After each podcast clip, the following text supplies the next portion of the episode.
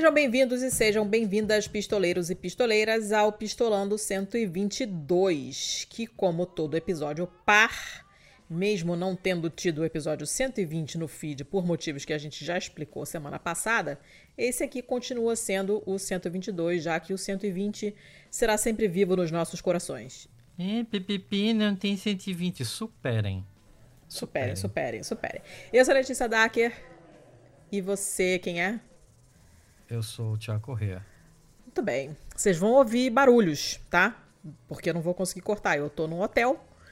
E então tem gente falando lá fora, tem sirene passando na rua, apesar de que é domingo, mas tá, não tá muito simples em termos de isolamento acústico, tá fora. Então relevem, porque eu só estarei em condições ideais de gravação em setembro, quando eu me mudo. Então até lá vocês vão ter que aguentar esse tipo de coisa. Mas, foda-se. É... Seu Thiago, quer falar do episódio ah. passado, que o pessoal adorou? Eu ia te perguntar sobre isso, porque, assim, é, para mim, eu hum. vou ser bem sincero. para mim, ele foi abaixo do que eu esperava. Por quê? Porque, porque eu conheço o Franciel. Hum. E eu sei que ele pode mais do que aquilo. Eu acho que talvez porque ele não estava em casa, ou talvez porque ele ainda não tinha começado a beber legal, mas ele não tá no, nas condições normais de pressão e temperatura que a gente costuma ver nos vídeos dele do YouTube. Então, é, eu até achei que assim, é, não, não é que ficou abaixo em questão de conteúdo, mas ficou num tom abaixo, sabe? Eu acho que poderia ter sido mais animado hum. só. Uh, mas, infelizmente, né, a gente teve que interromper Sabe o que eu acho? Do, do previsto e tal mas a gente com certeza vai ter pois que trazer é, eu acho que essas interrupções tiveram peso. Sim, o pessoal tá pedindo muito para ele voltar, porque ele, o pessoal adorou ele. Mas eu acho que essas, essas caídas de internet e tal tiveram, de repente, alguma coisa a ver com essa, com essa baixa empolgação. O fato dele não tá, dele estar tá no também, computador ruim, também. que não era o computador dele. É, aí você, você vai. Você não, não é você né? É diferente quando você grava é, no teu computador, ah. que anda, que as coisas funcionam e tal. Eu vou dar esse, esse desconto, porque mesmo assim foi divertido, o pessoal adorou. O Franciel, toda uma galera pediu para ele voltar, então a gente vai vai, enquanto tiver essa maluquice política aí, a gente dá um jeito de encaixar ele de vez em quando num, num, num episódio aí, né? Sempre que é possível. A gente já tem uma pequena listinha de pessoas que a gente quer que volte ainda, né? Por é, sim, sim. Então, é, é, questão de pintar a oportunidade, de pintar o assunto para a gente levantar de novo e tal, né?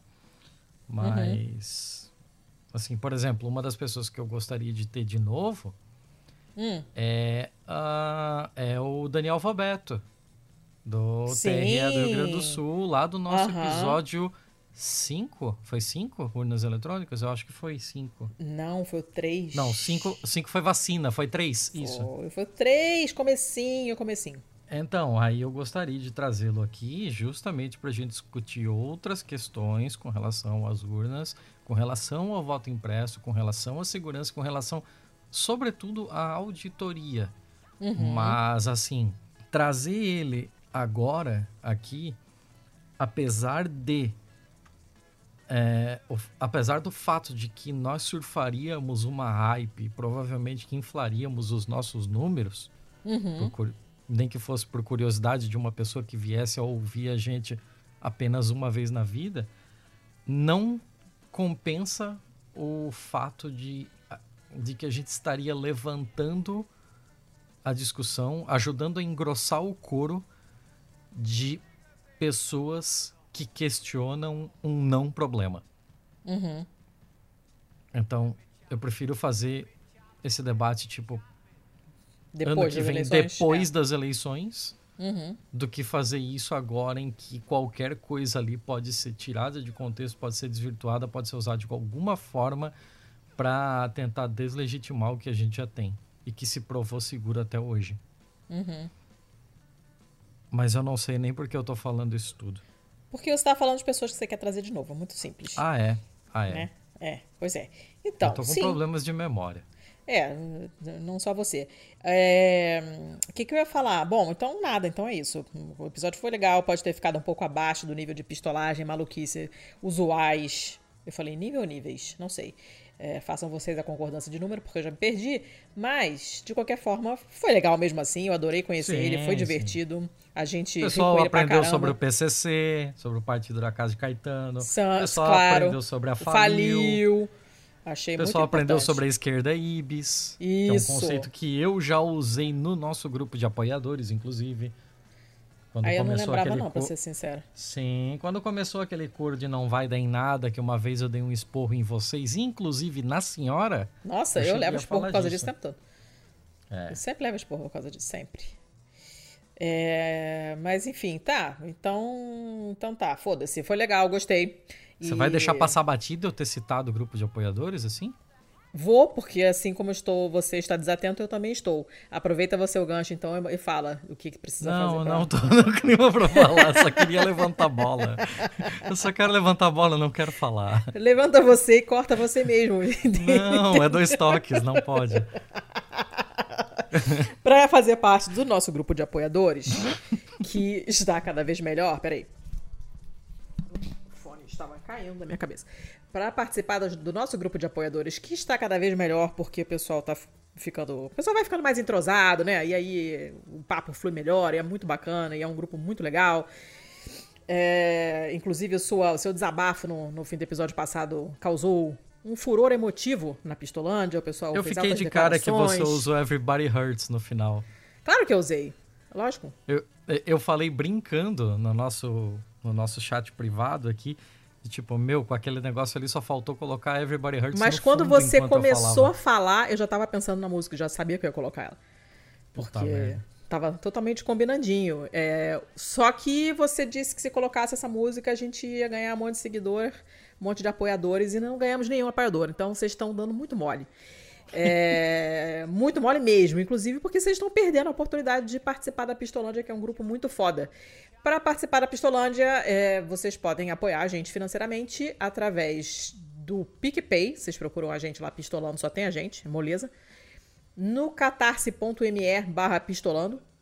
Ou para quem tá fora do Brasil, patreon.com barra pistolando. E é chuchu. Dá uns treco-teco lá, uns trocadinhos. O que for possível, que a gente. É, qualquer, qualquer ajuda, ajuda. Porque a gente tem um trabalho do cão para fazer isso aqui. E, e tá dando mais trabalho atualmente do que o normal, porque eu estou nômade até setembro, tô indo para lá e para cá, tô em instalações precárias, então tá, tá muito difícil. Mas... Eu também não tô muito melhor. É, pois é, mas então, mas, mas, estamos aí, né?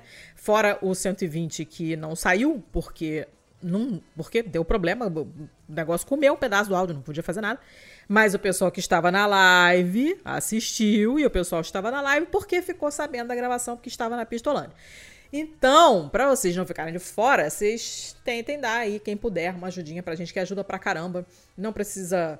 É, necessariamente, eu tô falando da gente, óbvio, mas é, quem tiver um, umas balinhas juquinhas sobrando aí no fim do mês e puder ajudar produtores de conteúdo independente, gente que tá fazendo trabalho por fora da grande mídia e tal, que não, não, não se vende para esses, pra esses, essas empresas de merda que estão por aí, que vocês sabem quem são, é, a gente, enquanto esquerda, agradece, né? E assim, é, ah. adiantando, adiantando já uma crítica, né, do tipo, ah, ó, ó, os esquerdão ali que são todo inclusivo e fazem um grupo que é exclusivo, né? Hum. Uma vez que você precisa, é, você só entra para esse grupo mediante pagamento.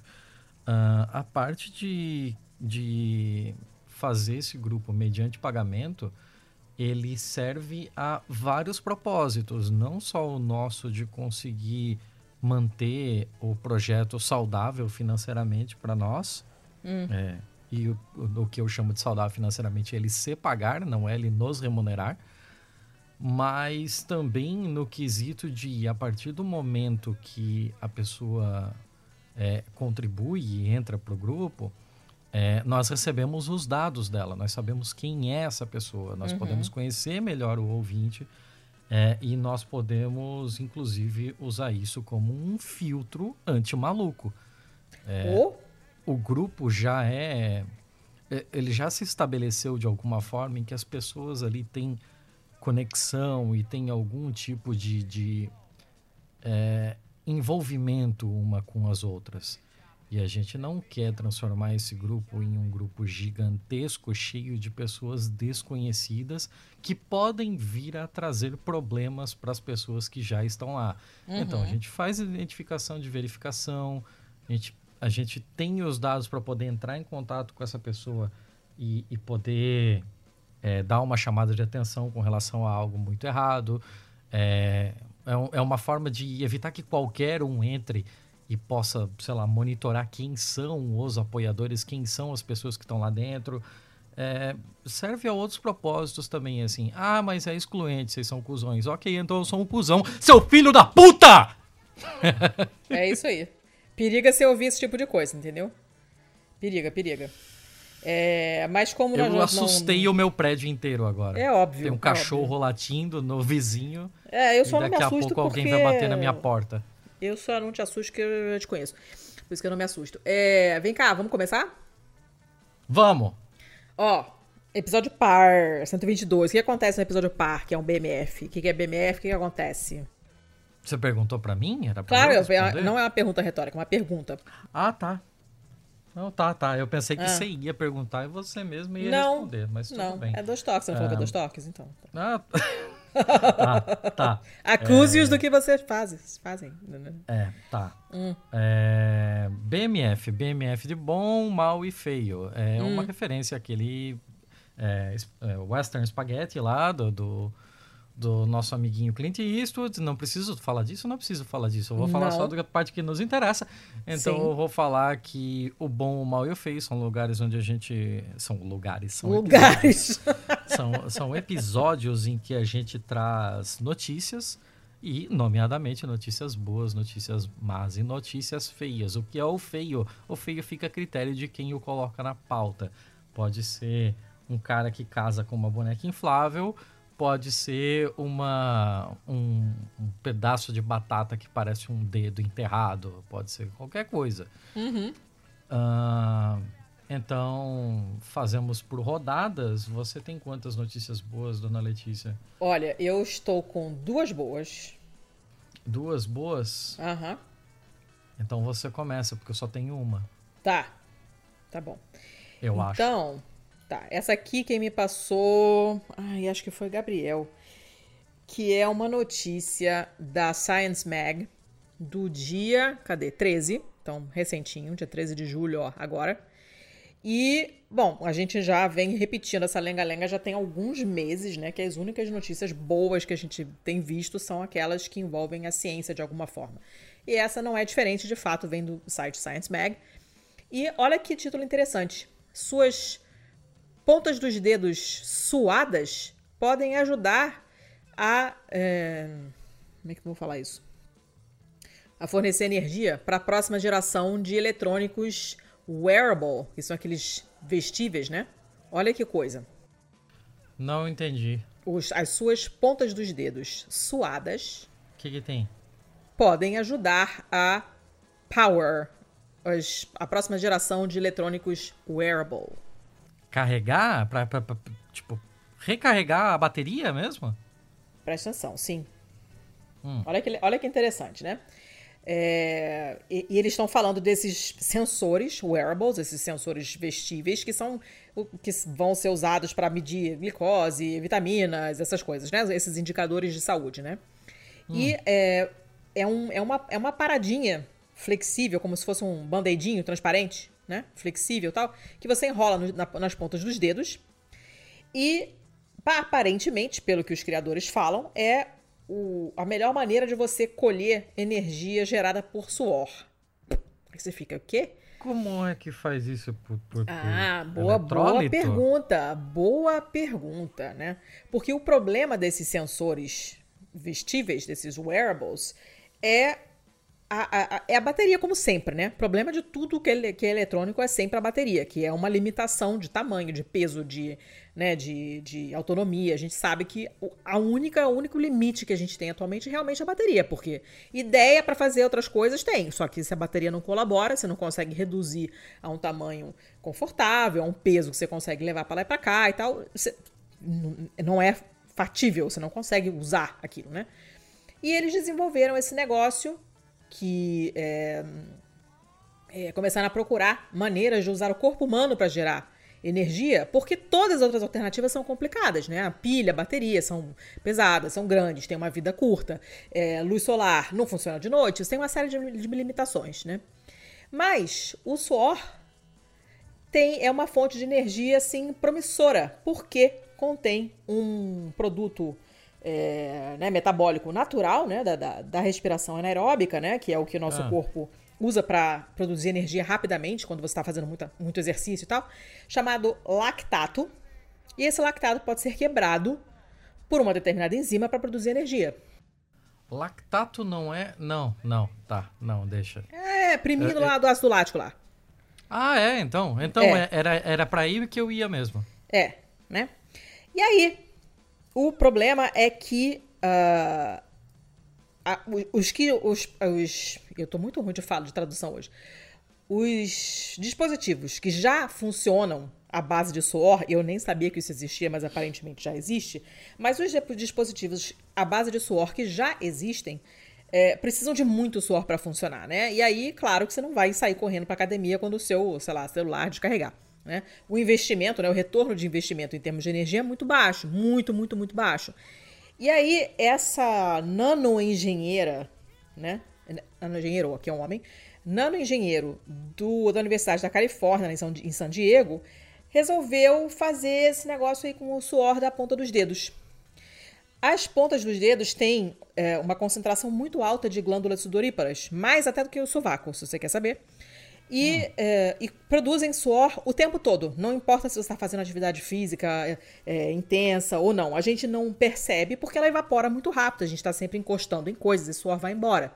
Mas tem uhum. mais glândulas sudoríparas na ponta do dedo do que no seu sovaco, que é uma coisa que você já pode conversar naquele jantar de família para mudar de assunto quando estiver ouvindo o pessoal falando merda na mesa. E aí, esse esse band-aidinho que eles inventaram aqui, que só tem um centímetro quadrado, ele é bem pequenininho mesmo, é flexível o suficiente para você para você enrolar, né, em torno do seu dedo. Tem um centímetro, um centímetro quadraado é, é de não, isso, é, isso, essa medida tá errada. Um centímetro quadrado de largura, tá errado isso. Um centímetro de largura, tira esse quadrado, né? Tá errado. É, é. Né? Tá, tá errado é. e, eu, e eu traduzi sem, sem pensar. É. Agora se que é, eu pensei, quadrado, você tá falando em tá área, não Exatamente. Em Até eu, que sou péssima nessas coisas, lembro disso. Então, o texto está errado.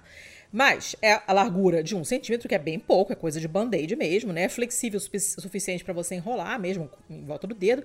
Ele captura o, o suor através de um, um hidrogel flexível que fica ali contra a pele, né? Entre, na superfície desse negocinho que você enrola no dedo, né? E aí você tem três bloquinhos de espuma é, por cima do gel que funcionam como eletrodos. Dois desses bloquinhos têm uma enzima que tira os elétrons do lactato, e a outra almofadinha, outro bloquinho lá de espuma, tem platina, que usa esses elétrons para converter oxigênio em água. E esse processo cria um fluxo de elétrons que, passando através do dispositivo, gera eletricidade. Tá, aí é sai um cabo desse band-aid pro, pro dispositivo que você quer carregar? Eu não Imagino tenho a menor ideia. Não sei, imagino, mas olha que. Imagino que você teria de usar isso, tipo, quase como uma luva, né? né? Não, não sei, porque o que aparece na foto é um band-aidinho mesmo, assim. São os band-aidinhos. Como que a energia vai lá. sair de lá e vai para o dispositivo? Eu não sei, Tiago, eu não sei. Mas eu não sei, não faço perguntas difíceis. Porém, esse, esse dispositivo consegue gerar até 300 milijoules de energia por centímetro quadrado durante o sono. O que é suficiente para você carregar um relógio de pulso, por exemplo, por um dia inteiro. Se a pessoa fizer pressão, pegar dois dedos com esse, com esse dispositivo e apertar os dois dedos juntos, é, você tem uns geradorzinhos que vão transformar a energia mecânica dessa, desse impacto, né, dessa força de um contra o outro, em eletricidade. E esses, esses que eles chamam de little bursts of energy, né? Esses. Como é que eu traduzo isso? Essas. Me ajuda aí. Uh... Não esses mini picos, eu ia falar de picozinhos, esses picozinhos de energia que você dá quando você aperta um dedo contra o outro, é, já são suficiente para você usar, por exemplo, um, um, sensor de vitamina C desses vestíveis, desses wearables, e o display dele, inclusive. Então, só você fazer, de vez em quando, ir lá e tá, apertar um dedo no outro, esse tipo de sensor já ficaria é, carregado para o dia inteiro né? É, e o display é de longe a parte que mais consome. Exatamente, desse, né? exatamente. Então isso faz com que esses sensores fiquem mais práticos, né? Porque você está continuamente colhendo energia do, do corpo humano é o tempo todo, o dia inteiro, e isso acaba facilitando, né? Eles ainda estão começando a desenvolver, tá no, na, nos estágios iniciais de desenvolvimento dessa tecnologia, mas é, é muito bacana e pesquisas desse tipo é, vão ajudar a, a, a fazer, a, a, tornar esse tipo de coisa uma realidade, né? Porque esses. A, a superar esses obstáculos que são sempre esses problemas de bateria.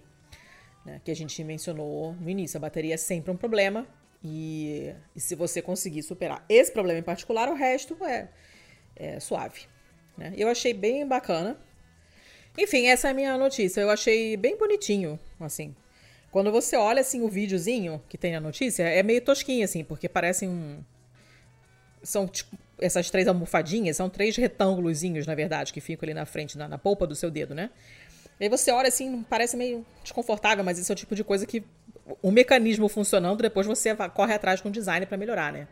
E uhum. eu achei muito, muito bacana a ideia, bem legal. A gente vai ficando cada vez mais ciborgue Tô, tô, tenho um certo medo, mas também acho maneiro.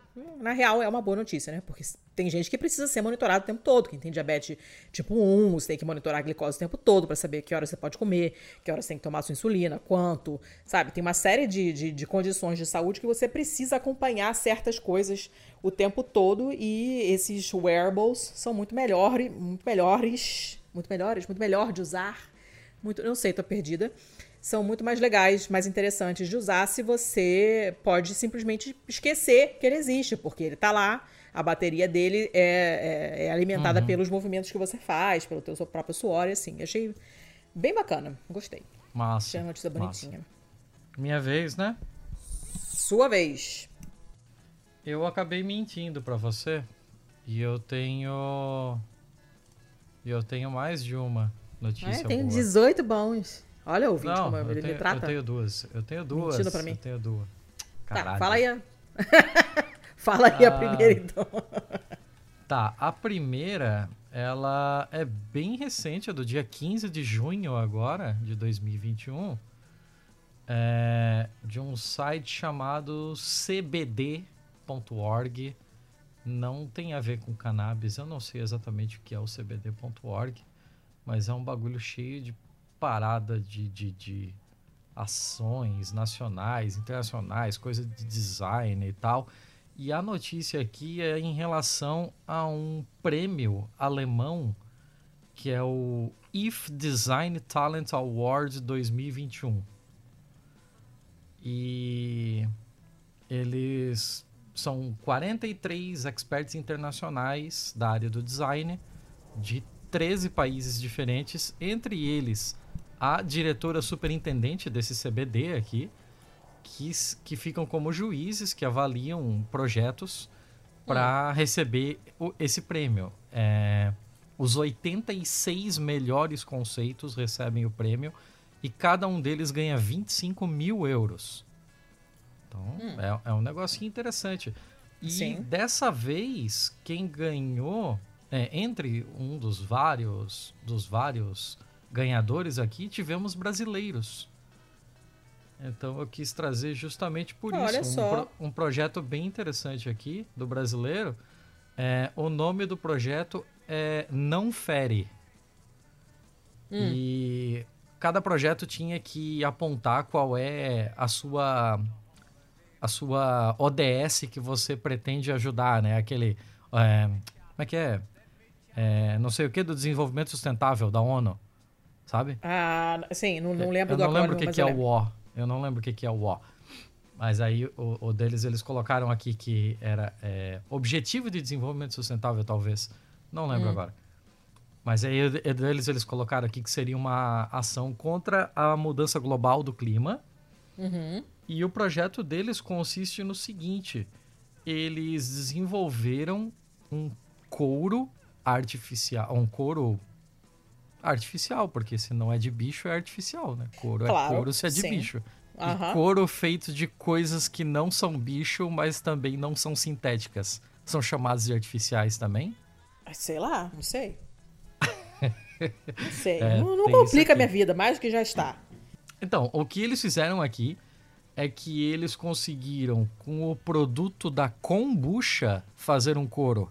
E o negócio é que é uma poltrona de metal, o que eles apresentaram, né? Porque precisava colocar num conceito de design, não era só o, não era só o material em si, né? Você tem que dar um conceito de design para ele. Então eles conseguiram fazer esse biofilme que serve como alternativa ao couro. E ele é uma colaboração entre micro-organismos, que são bactérias e leveduras e tal, da, que fazem a fermentação da kombucha.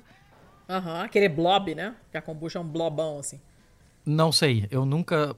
eu- não sei o que é uma kombucha. Eu tô falando aqui, mas eu sou uma fraude. Eu não sei o que é uma kombucha. várias vezes você me explicou, várias vezes outros amigos nossos Cara, explicaram. na, na pastelaria rola papo de kombucha de vez em quando. o assim, tempo chama a todo, galera. o tempo É. todo. Eu, a minha mente É. tem um bloqueio, a minha mente não É é segura, ruim, não gente. Adere é nela o conceito de kombucha. É porque é ruim. Não Kombucha é ruim. sei, não sei. É, Eu só lembro Já- daquele... Instintivamente você já tá se protegendo, entendeu? Ok, que seja então. Aí, essas bactérias e leveduras, é, junto com substrato resíduo de café e cana-de-açúcar. Ah, E aí, esses caras todos ali naquela fermentação muito louca, eles vão fazer meio que uma nata nessa maçaroca aí, como se fosse aquela nata do, do, do, do- do leite, né?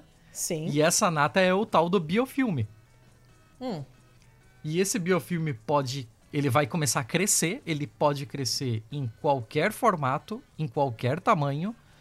Você pode manipulá-lo para que ele adquira texturas e ele pode receber pigmentação e hipermeabilização de outros produtos naturais também. olha Então- só. Então ele é um. Ele tem o seu conceito ativista tal, ele remete muito ao couro, né? É Aqui eles trabalharam ele para que parecesse algo muito mais próximo do couro, mas ele pode ser trabalhado de outras formas também. E ele é resistente, durável e biodegradável, né? Então ele ele abraçou uma cacetada de coisas ali que faz com que ele seja uma uma ótima uma ótima alternativa.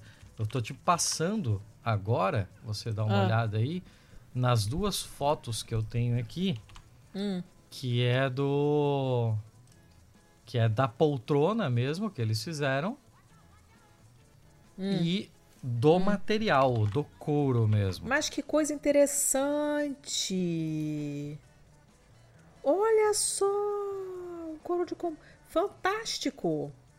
Legal, né? E o pessoal é da Federal do Paraná. Muito interessante. Olha, quem É, diria? foi- é, é- é um casal da Federal do Paraná, o Felipe de Carvalho Ixi e a Gislaine Maria Lau. E Hum. eles fizeram como um trabalho de conclusão de curso, assim. Bem interessante o negócio. Que maneiro, hein?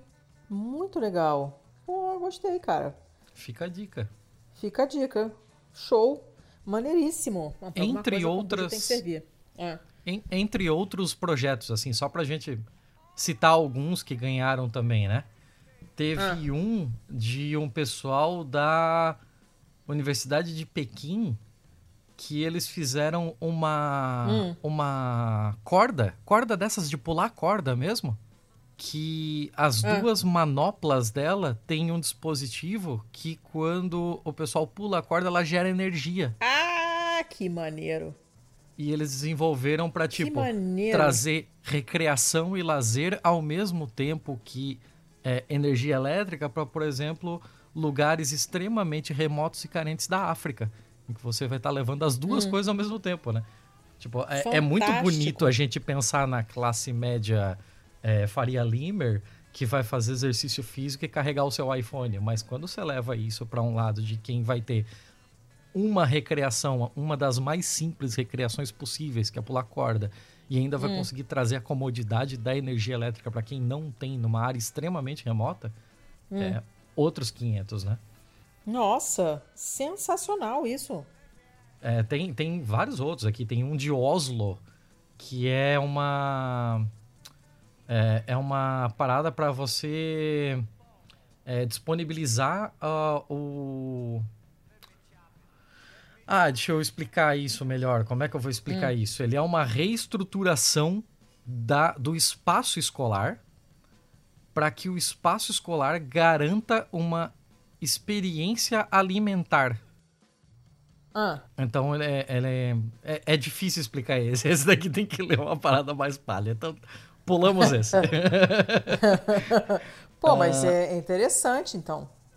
Sim, sim, tem é, é, assim, como é design, né? Como você só precisa apresentar um conceito, o pessoal da, de, aqui do Paraná, ah, eles até foram pira, mais é. longe e fizeram o desenvolvimento de um produto mesmo. Mas quando você pode apresentar um conceito, meu, o céu é o limite. Tem o pessoal claro, que, nossa, que, que botou, bacana. tem uma galera de Taiwan aqui que fez um prédio muito louco aqui em formato de, sei lá, de tornado em toda em computação gráfica, é, pensando numa torre verti vertical à prova de fogo.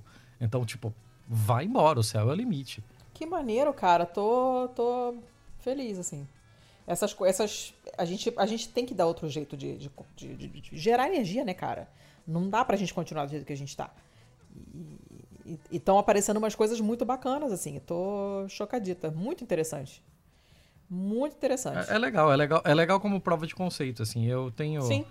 as minhas dúvidas sobre algumas coisas, eu tenho algumas críticas a esse tipo de coisa, inclusive, mas mas fica para uma próxima talvez. Tá bom.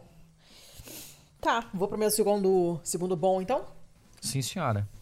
E, é... Ah, nós fala. estamos hum. Nós estamos em meia hora de gravação indo para a terceira notícia. A gente está de parabéns. Tá que pariu. Tá, ó, presta atenção então. Vou correr. É, é uma notícia da agência FAPESP, também já apareceu aqui algumas vezes. É uma notícia de 10 dias atrás, de 14 de julho, ó. E fala de uma enzima bioluminescente produzida por vagalume que hum. poderá ser usada para detectar o novo coronavírus. Olha Recentemente, só. eu acho que foi no episódio perdido que eu falei que eu não sei o que é uma enzima, né? É, Acho que foi no 120 que eu falei. Eu não faço é. ideia do que é uma enzima, assim. Uma enzima, uma pra mim é um é- bichinho. Não, você Ou falou é isso um e eu produto quase te bati. É uma, é uma substância química. Enzima é uma hum. proteína que faz coisas. Ela não é uma proteína estrutural. Não é músculo. E aí eu vou repetir entendeu? o que eu falei daquela vez. O ah. vírus também é uma proteína que faz coisas. Não! O vírus é feito de proteínas, que é uma coisa diferente. A enzima é viva ou não? Claro que não. Ela é uma molécula, ela é uma proteína. Não Desde fala brigando é comigo, eu tô fazendo uma pergunta, eu não sei. Desde quando a proteína é vivo, garoto? Eu não sei. Não é viva. Eu não proteína... sei. Ah! Proteína é um tipo de molécula, tá? Um tipo de molécula. Proteína. Pra mim é tudo tipo bichinho. De molécula. Não, não é bicho porque não está viva. Ela pode ser uma proteína estrutural, ela pode ser uma coisa um tijolo que serve para montar alguma coisa, pode ser uma parede da célula feita de proteína, uma coisa assim, pode ser um carreador que leva uma coisa de um lugar para outro, pode ser uma, uma, enzima que faz coisas. A enzima ou ela acelera uma reação química, ou ela impede, ou ela quebra uma molécula, ou ela é, faz com que o DNA se reproduza, vai lá cutucar o DNA, ou duplica aí, entendeu? Pode, é, é, uma, é uma proteína que faz coisas, ela não é estrutural. Ela faz coisas, não fica ela parada, não é uma bibelô. Ela é uma uma coisa dinâmica. E você tem essa enzima, que é encontrada tá. em vagalumes, tá? Tá. E é, quando ela é combinada com uma proteína que se liga ao novo coronavírus, você consegue detectar em amostras biológicas os anticorpos contra esse vírus. Ah, que Essa... palha. Eu pensei que você ia fazer os contaminados brilharem. Ia ser Não. muito mais legal. Ia Calma. ser muito mais fácil de evitá-los também. Isso seria lindíssimo, mas isso, isso a parte anterior a isso, né, em nível microscópico, isso já se faz no laboratório. Né? Você tem, não, você usa eu quero marcadores eles brilhando assim. no meio da rua. Eu mas aí gasta muita assim. energia. Gasta muita energia, não dá, né? Mas a é energia maneiro. deles mesmo, foda-se. É, bota um negocinho na, na Deixa no eles se aqui consumirem e definindo. resolve. Mas é legal, porque olha só, essa, essa enzima é da classe das luciferases. Aí você já tem uma ideia do para que, que ela serve. Lucifera, luz, né? É uma enzima de- da bunda do vagalume. É, a Enzima enzima, do né? capeta. Ela é, ela catalisa reações que transformam energia química em energia luminosa. Por isso que a gente vê a bunda do vagalume acendendo, né? Isso se chama bioluminescência. Aqueles peixes Tá. do, dos abissos, do abisso, que tem aquela anteninha, aquele negócio na Do frente, assim, abisso? brilhando. Abismo. Abismo. Abismo é italiano. Abismo. Deus do céu. Eu estou muito instável, tá muito difícil. É, mas vocês entenderam? Aqueles peixes abissais. Abissais também. Não tirei a palavra Isso, do cu, abissai- gente. abissais é certo. É, porque o abisso é italiano, que no latim. Taraná, taraná, taraná. Mas sabe, Isso, o latim. peixe abissal, aquele peixe feio que. Foda-se. Que tem aquele, aquela, aquela vara de pescar na frente, assim, com aquele negocinho brilhando, né? Pra atrair os Ah. peixinhos. Quem viu é, Procurando Nemo sabe o que eu tô falando. Aquilo também é bioluminescência. Você tem vários animais que usam isso. E, e a bunda do vagalume acende também nesse esquema. É uma molécula, uma enzima, que faz essas reações, catalisa a reação. Ela vai lá cutucar e falar, vai, para a reação acontecer. E essa energia química de acaba se transformando em energia luminosa e é por isso que a bunda do vagalume é, pisca, né? Tem uma luzinha e tal. O que... Você sabe que se tem- Procurando Nemo fosse um filme cientificamente fiel, Ah, depois que a mãe do Nemo morreu, Hum. o pai dele trocaria de sexo e ele e o pai acasalariam, né? Sim, e aí não teriam vendido uma cópia do filme porque o mundo inteiro ficaria bolado achando que criança não pode ver essas coisas. Mas, como não interessa, eu vou continuar com a minha notícia. Você Desculpa. tem várias lucifer, luciferases conhecidas, né? Mas essa luciferase produzida por esse, essa espécie específica de vagalume é uma das que tem uma bioluminescência mais brilhante e mais estável. A luzinha, a bunda dele acende, fica acesa e é uma luz bem forte. né? E esse inseto é bem comum no campus de Sorocaba, da UFSCar. E é, é legal porque o nome da, da espécie, que é Amidetes viviani, né? O nome vem de um- em uma homenagem ao professor Vadim Viviani, que foi quem descobriu essa espécie, né? E também clonou em bactérias o DNA que codifica a luciferase desse vagalume. Porque é isso que engenharia genética faz. Você pega uma, é, um, um pedaço de, de DNA. Não a característica. A característica é o que você vê, né? Não adianta. A característica eu não posso clonar. Eu posso clonar o pedaço de DNA que dá ordem para aquela Caralho, eu não dou aparecer. uma dentro. Biologia, Biologia eu não dou uma é o dentro. seu forte. Biologia não é o seu forte. E é, você pega esse pedacinho de DNA que codifica a produção dessa luciferase nesse vagalume, né? E você consegue injetar esse trechinho de DNA no DNA de bactérias. As bactérias se reproduzem numa velocidade louca, então é muito você, você acaba obtendo uma quantidade muito grande dessa enzima, né? Se você for clonar, sei lá, resolver injetar não sei o que, um negócio desse numa micobactéria, que tem um, um que aqui acho que causam, por exemplo, hanseníase, né, vulgo lepra e, e tuberculose, por exemplo. Você vai levar 100 anos para conseguir fazer um grama de proteína, porque são bactérias com metabolismo muito lento, né? Mas você bota numa bactéria, daquelas assim que se reproduzem igual o coelho, e aí rapidinho você tem uma quantidade grande de produto e tal. Sobre isso, aí- teve Ah. um Dragões de Garagem recente sobre a pesquisa da Tabata, em que ela explica esse tipo de coisa. Porque Hum. Ah, a, a pesquisa dela é com relação a desenvolver coisas biológicas Ah. com, com leveduras e tal que Hum. é, o pessoal sempre usa uma lá que tipo ela dobra a cada X horas É, você e ela seja resolveu usar rapidinha. uma que dobra a cada 10 dias, então, tipo, ela vai ter 84 anos e pode ainda estar estudando isso. É uma também, é uma. Mas quando você quer uma coisa com pressa, que é o nosso problema com o Covid, né? Nós temos uma pequena e suave pressa com essa caceta dessa pandemia. Você vai pegar uma coisa um pouco mais rapidinha, né? Mas enfim, não importa. É, você pega essa, essa luciferase, então, mais brilhante que você produziu, né? e ela acaba é, sendo acoplada a uma proteína, isso tudo através de engenharia genética. Ela se junta com uma proteína que se liga aos anticorpos.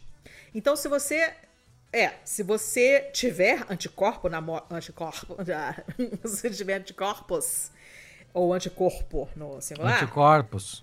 Anticorpos. Cachorros. Anticorpos. Cachorros. Ossos. Ossos. se você tiver. Anti...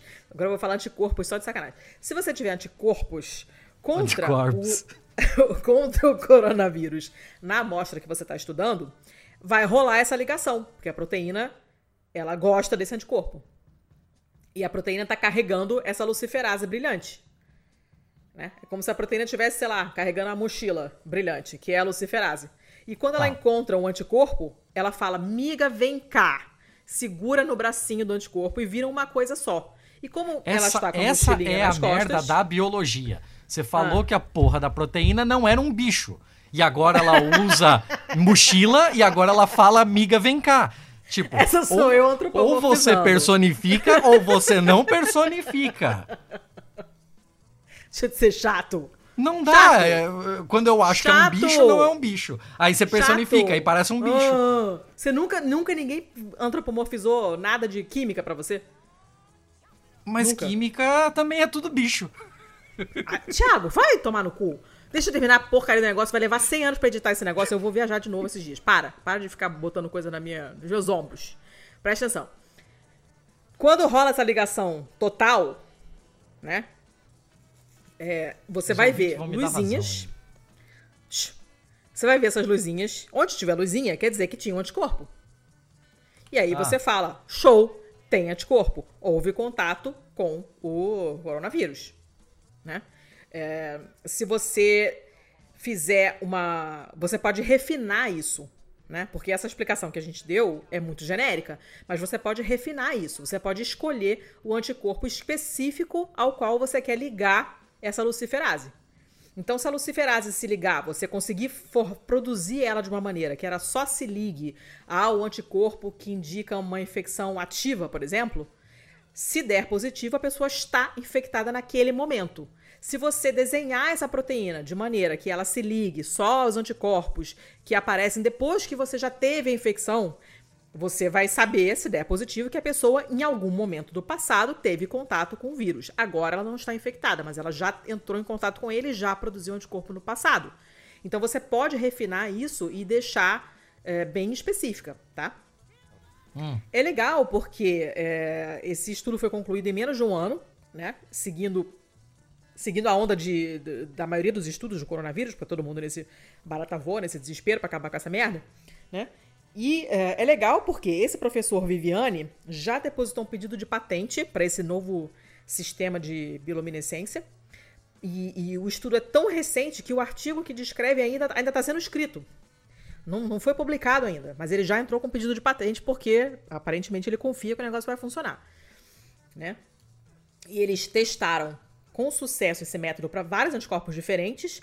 Aí você, eles usam, obviamente, outros tipos de detecção, de métodos de detecção como, como controle, né, cara? Se, se todos, os, uh, todos os testes que eu fiz com um método já tradicional, antigo, deram positivo, e em todos esses casos que apareceu positivo, a luzinha apareceu, quer dizer que o meu sistema funciona, ele está conseguindo detectar a mesma coisa que esses métodos tradicionais já detectavam. Só que dessa vez eu tenho uma coisa, uma confirmação visual. Você olha e acende uma luzinha, que isso é muito maneiro. Né? Cada, cada, cada método usa um, um, um tipo de ligação diferente, né? Uhum. E, é, enfim, é uma coisa bem legal. O que o próximo passo que eles falam é saber se a quantidade de anticorpos presentes ou na saliva ou no suave, né, no esfregaço nasal, é suficiente para desencadear essa bioluminescência, né? Aí dá Porque... pra fazer um spray bucal que faz a pessoa brilhar. É, podia ser, acho maneiro. Assim. Se, se, esse, se esse biosensor pudesse ser usado para testagem rápida, um testezinho desses, assim, né? É, já facilita pra caramba. Você bota lá um negocinho, é, acaba sendo um teste rápido, pouco invasivo também, com essa bioluminescência que grita na sua cara, que pode ter uma, uma margem de erro talvez menor, se a coisa foi feita direito. Então é, é bem, é bem bacana, né? E aí ele conclui falando basicamente que é pra gente parar de desmatar, porque tem um monte de coisa útil nas nossas florestas E, e a ciência depende do meio ambiente, então a coisa tem que estar relativamente intacta para a gente conseguir estudar, entender e, quiçá, tirar coisas boas disso aí. Essa pesquisa é toda brasileira ou só os animais, as coisas daqui que é brasileira? Olha, pelo que eu entendi, é tudo brasileiro, porque é da USP, é, Universidade Federal do ABC, não sei o quê, um Instituto Butantan, UFSCar, não tem ninguém de fora, não. Que massa. Que massa. E é legal porque esse vagalume existe no campus da UFSCar, sabe? Tipo, os caras pegaram, descobriram, esse professor Viviane descreveu essa espécie, por isso que tem o nome dele, né? É ele que descreveu a espécie, e ele que tá estudando a, a porra do vagalume, e é ele que tá fazendo a parada da engenharia genética, não sei o quê, e a coisa tá indo, e quando você olha, tem um monte de, de coisa que vem na rabeira dessa descoberta, né? De um bichinho que aparentemente não serve para nada e tá lá no campus da universidade. É muito maneiro. Muito legal. Já pensou? Um teste desse, você vender para o mundo inteiro um teste desse com bioluminescência que foi descoberto porque alguém se interessou por um bicho que brilha no campus da universidade. O professor saiu tarde do laboratório, achou um monte de vagalume, resolveu estudar para ver se era uma espécie nova, descobriu que era uma espécie nova, descreveu, resolveu estudar, e aí descobriu que essa luciferase desse vagalume é muito foda, e aí resolveu fazer alguma coisa de útil com ela e vira um teste diagnóstico. Que louco. Achei sensacional e isso é o puro suco de ciência, ciência maneira. Essa ciência legal. Então achei ótima. Muito boa essa notícia, achei muito legal. E era só isso. Tá. É, minha última boa, então. Hum. E, assim, a sua é muito legal, eu admito. Apesar das confusões que ela me traz. É, mas isso é um problema só meu. Agora, na moral, com todo respeito, não tem como ser mais legal do que essa daqui minha. Veremos. Essa parada é de um artigo que saiu no New England Journal of Medicine, que eu acabei de receber aqui, o meu mais novo exemplar. Tem que mandar hum. fichar ainda, né? É... E o que é, dona Letícia, anartria? Anartria? A-N-A-R-T-H-R-I-A. Não sei, não sei. Anartria. Não sei. Eu imagino que venha do mesmo radical ali de artrite, talvez, assim, algum tipo de falta de circulação, né? Não, circulação não, porque artro ah, é. De, de. é... Aí, ó. É, biologia. não, porque artro, é, artro é, é, é, articulação, não é circulação. Então, sei lá, o que, que é essa merda aqui. Foda-se. eu, eu pensei que era circulação porque essa porra aqui deu dano cerebral num brother aqui. Tá esquisito isso aí. Deixa eu pesquisar aqui, peraí. Ah. Ah, ah, ah. Impossibilidade de articular palavras. Em razão da paralisia de certos músculos. Ah, tá? então tem a ver é com. É articulação, mas não é articulação de junta. É articulação. articular palavras. Ah, ah, porra. Aí, ó. Então. Interessante, hein? Gostei. Então pode crer. Então pode crer pra caralho. Então vamos ah, seguir em frente aqui. O pessoal é da Universidade de São Francisco, Califórnia. É, você lê aqui o nome dos autores e aparentemente parece um novo We Are the World, assim, porque tem, tem chinês, tem indiano, ó. David Moses, Sean Metzger, Jesse Gopala, eh, não sei o que, Liu, Anumantipai, é, tem um monte de sobrenome de lugar diferente aqui. E a grande onda do esquema aqui é que o pessoal conseguiu transformar as ondas cerebrais do cara paralisado em frases num computador e conversar com um cara. Mas, gente. Isso Conta mais, é tô interessado. Muito louco. São, são mais de 10 anos de esforços. O, o cirurgião. Esforços. Esforços. do neurocirurgião Edward Chung, que ele tentou desenvolver uma tecnologia que permitisse é, se comunicar com o pessoal com esse tipo de paralisia, né? Mesmo que hum. elas não conseguissem falar por conta própria.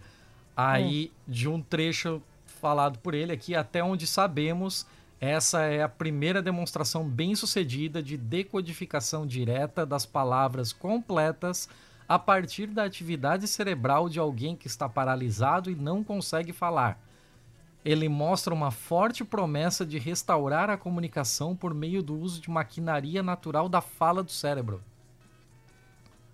Então, hum. tipo, é, imagina é, o Stephen Hawking. Hum. O Stephen Hawking ele conseguia falar mesmo sem é, pronunciar as coisas a partir daquele computador. Agora, como aquele computador funcionava? Aquele Nunca computador. Soube. Aquele computador funcionava por captura da, da captura do, dos olhos dele, né? Então, ah. tipo, tinha câmeras ali que verificavam para qual das letras, letras ele estava ah, vendo, né? Tá. E ah. o bagulho ia fazendo meio que um autocomplete para que uhum. ele fosse olhando para as autocompletadas e, e uhum. formasse as coisas. E o aprendizado de máquina, tal como qualquer é, teclado de celular, ele vai aprendendo quais são as palavras mais comuns de você usar. E, uhum. e com isso ele vai aprendendo também contextos, né? Para saber quando você queria falar mãe e falou mão e uhum. esse tipo de coisa. Então, é um jeito, mas que é todo externo à pessoa. Ela entra só com os olhos e o raciocínio, e o computador faz toda a parte de aprendizado para entender do que, que ela está falando. No caso disso aqui, o que está sendo usado é toda a o que eles chamam de maquinaria natural da fala. Então, tipo, toda a sentença está sendo desenvolvida na própria cabeça desta pessoa e a máquina unicamente está escrevendo essa sentença por ela. Mas, gente. Muito louco esse tipo de coisa. É muito, muito louco. Então, tipo, é, tem um. Parece que tem um campo aqui chamado neuroprostética, ou alguma coisa nesse ah, sentido. Neuroprostética ah. de comunicação, que se concentra em restaurar a comunicação com abordagens baseadas na ortografia para digitar as letras uma a uma no texto que é o hum. que eu hum. vinha falando antes, né?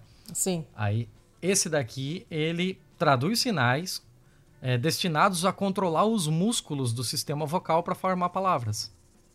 Hum. Então, assim, quando você fala um L, por mais que isso seja completamente invisível a você, em algum momento o seu cérebro teve que mandar as, as sinapses para que a sua língua se movimentasse a ponto de formar um L.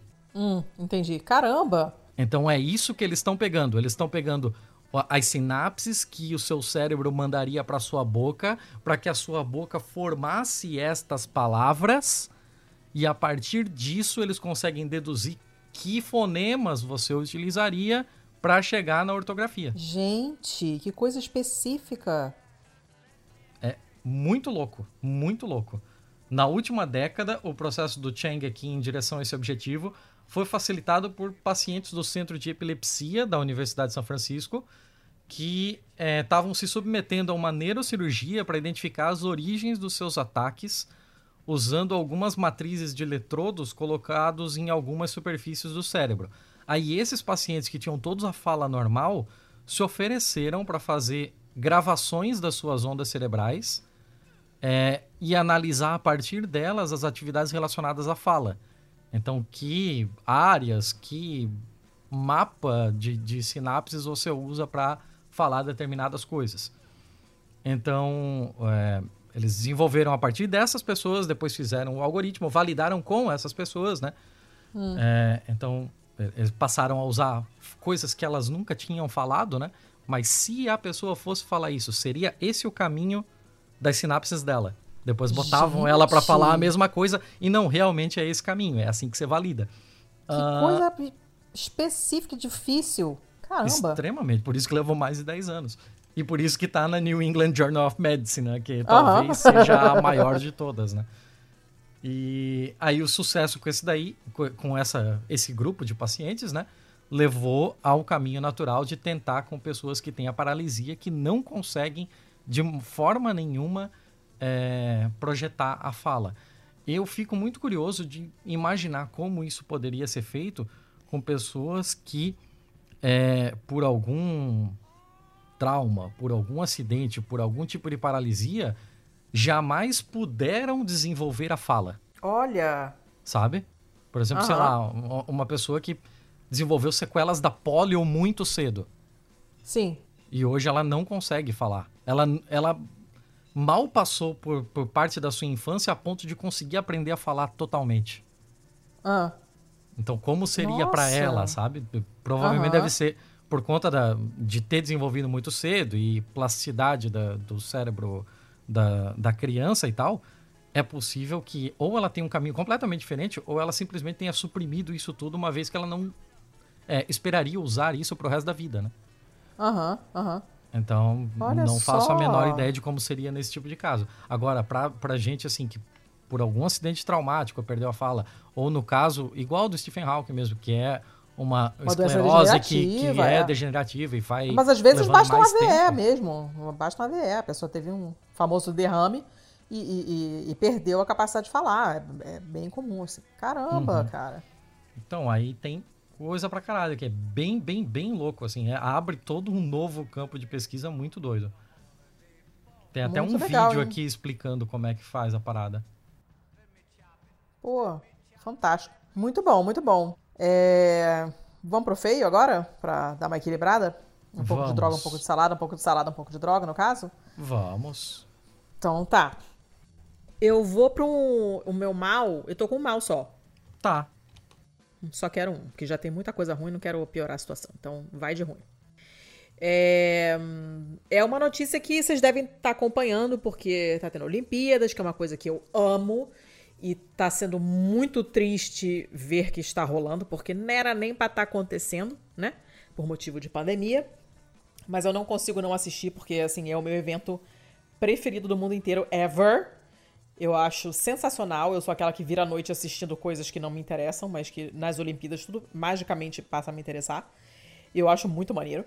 E essa notícia tá rolando há alguns dias e inclusive eu mudei de notícia porque eu tinha separado a notícia que elas poderiam ser multadas, mas agora elas já foram multadas. E nós estamos falando claramente do time de handball feminino da Noruega, que ah, foi eu multado. Tinha essa aqui também. Ah, essa é uma notícia bem merda. O time foi multado em 9,2 mil reais por não usar biquíni. É, eu não ia colocar ela no mal, eu ia colocar no feio por conta do posicionamento da, da federação. Sim, é, eu fiquei em dúvida também, mas quando, quando a, a que eu tinha separado antes, que elas talvez fossem ser multadas, eu coloquei no feio. Mas como elas foram multadas, eu falei, não, isso é efetivamente uma notícia merda, ela vai pro, pro, pro, pro mal. Uh, eu me pergunto há muitos anos qual a necessidade das jogadoras, não só jogadoras, mas atletas de várias outras é, modalidades, inclusive o pessoal do atletismo, por que, que as mulheres competem de biquíni? Eu me faço essa pergunta há muitos anos, porque não faz o menor sentido. E esse ano isso passou a ser um assunto discutido. Você tem a equipe de ginástica da Alemanha, se não me engano, que está levando além do uniforme tradicional, que é aquele colan que acaba, chega até o sovaco, é, eles, elas estão levando também legging, né? Porque uhum. nada justifica, a, não, não tem necessidade delas usarem, delas usarem aquela roupa daquela, daquela maneira. Né? Você pode querer dizer, ah, fica mais fácil de você ver as linhas do corpo quando você está dando as notas, porque certos movimentos, certos ângulos são necessários para avaliação e tal, não sei o quê. Mas isso é contornável, né? Não tem necessidade de ser uma coisa cavada. Podia ser um colan que é um short, tipo um macaquinho, sabe? Não, não precisa ser um colan cavado. E as atletas dos esportes de praia, por que, que elas usam biquíni e os homens usam short? Então não, não tem nada que justifique. E aí, esse, o time da Noruega, de handball de praia, que eu nem sabia que existia. Eu também não, porque handball precisa bater a bola no chão, né? Deve ser um tanto não, difícil quicar é. na areia. Não, não vai quicar nunca, mas eu não sei o que acontece. É, mas elas resolveram usar short em vez de biquíni no Campeonato Europeu de Handball de Praia. E a Federação Europeia de Handball aplicou a multa por ser uma roupa imprópria. Ah, que maravilha, né? Que maravilha. Vai contorcer assim na casa do cacete, né? Tipo, a roupa imprópria Tipo, se a mulher sair na rua de biquíni e for é, molestada, não, ela tava com uma roupa imprópria, então ela foi molestada porque ela pediu. Mas quando ela quer se cobrir para jogar, para não ter areia entrando no cu, que é certamente o que acontece quando você joga de biquíni, aí já vira uma roupa própria, né? O que é interessante é que a Federação de Handball da Noruega super comprou essa briga, né? E falou assim: olha, a gente paga multa se vocês forem penalizadas. E que é o que de fato aconteceu. Uh, a multa foi de 150 euros, por jogadora, que dá 1.500 euros mais ou menos, ou seja, no câmbio de quando saiu a reportagem, dá uns 9,2 mil reais, né? E uh, a multa, a justificativa é essa mesmo, né? É, estão usando trajes que não estão de acordo com os regulamentos de uniformes de atletas definidos nas regras do jogo de handball de praia da IHF, que é a Federação Internacional de Handball. Tem mais preposição nessa frase do que em boa parte do que eu traduzi hoje, mas enfim. Uh, não, não, não, não, não, não tem nada que justifique o uso dessa de biquíni.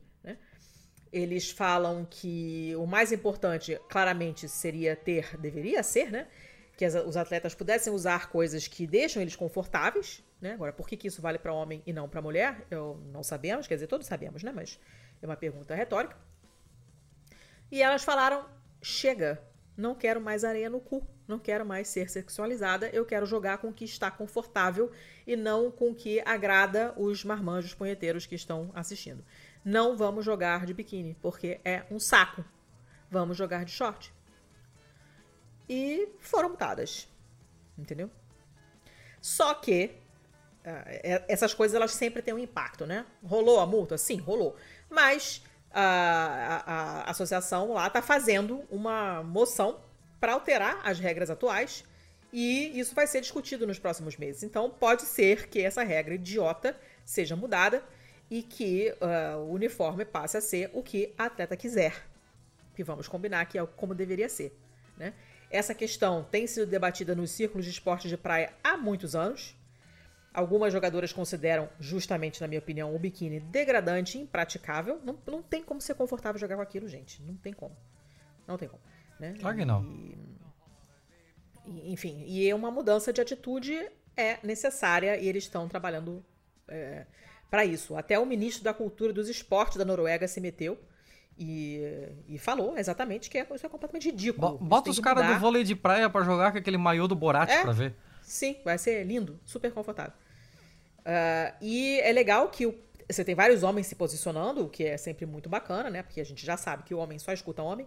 Então, quando tem homens se posicionando corretamente, a gente tem que louvar e agradecer. Né? E o presidente da Federação Norueguesa de Voleibol falou também, foi bastante crítico, falou assim, cara, em 2021 isso nem deveria ser um problema. Ela deveria usar o que ela quiser. Isso é uma coisa ridícula, né? E, então pode ser que as coisas mudem e que a gente pare de ver essa idiotice que é a mulher jogando com biquíni pequeno, desconfortável. E eu concordo com o termo degradante, porque para mim é isso mesmo. Porque não é uma escolha, né? Não é uma escolha, é uma coisa imposta. Então é uma notícia merda, porque elas foram multadas. Talvez tenha um desdobramento interessante, mas ainda não tem. Por isso ela está no mal. Eu fiquei muito puta quando eu vi essa notícia, porque eu falei, cara, não é possível. Não é possível, cara. Mas é possível e aconteceu. E é isso aí. Esse era o meu, meu único mal. O que, que você tem aí?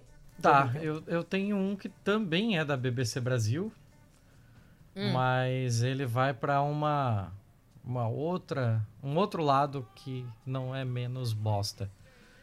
Um, uma empresa americana chamada Cooper Precision. Ela hum. é uma customizadora de armas. E ela resolveu é, criar uma edição limitada da Glock 9mm chamada Block. Tá. Hum. E ela é toda com um aspecto, inclusive, tipo, a pega, né? O grip dela, o, uhum. o cano, o cão, a mira, tudo, é, remete a pecinhas de Lego. Ah, legal. E imagina o que uma arma de verdade com visual de Lego não causa, né? A a Lego, a Lego dinamarquesa, né, a fabricante, é, escreveu a empresa com uma daquelas ações de cease and desist, né? É, tipo, uhum. para agora e desista, ou você vai se foder bonito na minha mão.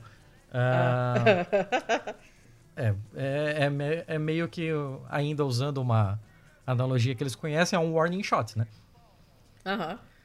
E o pessoal resolveu que não, que tava tudo bem e tal. E eu achei muito louco, porque a, a empresa falou que.